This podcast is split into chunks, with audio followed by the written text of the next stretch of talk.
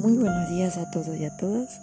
Les habla la psicóloga practicante Suyeri Guerra de la Universidad Autónoma de Chiriquí, Facultad de Humanidades, Comisión de Género y Familia que preside la Magíster María del Pilar Hornabruña. Hoy, para darle continuidad al capítulo anterior, vamos a estar hablando, esto reforzando en sí sobre el asunto de la motivación en pandemia. Anteriormente, ¿verdad? Hablamos de la motivación intrínseca e intrínseca. Entonces, hoy vamos a estar hablando sobre algunos decretos que permanecen en casa y se han ido muy forzosos a la motivación externa que nos está haciendo enfrentar cada cosa, ¿verdad? O legado que nos ha establecido. Había un escritor que decía, llamado Coleman, al mismo tiempo es una ocasión propicia para pensar sobre lo que realmente nos importa, añadió Goleman.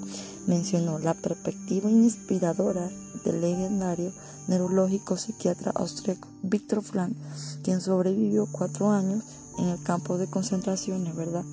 Tiende a, publicar diversos caminos donde debemos enfocarnos realmente en la importancia de las personas, el antídoto que es en sí el desgastante que nos puede ayudar, ¿verdad?, a mantenernos positivamente, de mantenernos motivados a realizar dichas tareas motivado a seguir por la vida a pesar de todos los confinamientos que estamos viviendo hoy día con la pandemia. Sin embargo, la perspectiva emocional está enfocada en el lado, por decirlo así, en el lado izquierdo la corteza prefrontal del cerebro, en el cual hay una actividad por el comportamiento altruista, tiene a ser más positivo, son más propensas, frustrantes y todo ese tipo de actividades, ¿verdad?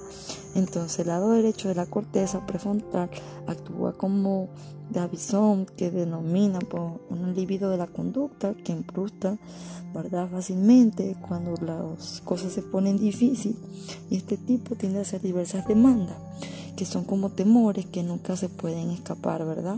Principalmente vemos el coronavirus como una amenaza que puede generar sentimientos de futilidad que siente cualquier esto, persona desmotivada. Entonces, esto es una forma donde las personas se sienten muy tristes, pues y entonces la motivación genera una existencia ya sea ingrata y triste y a la vez adopta un enfoque positivo seleccionando más metas que sean alcanzables pero que todo el mundo represente un desafío.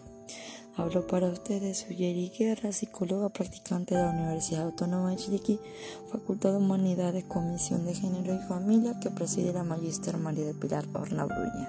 Gracias.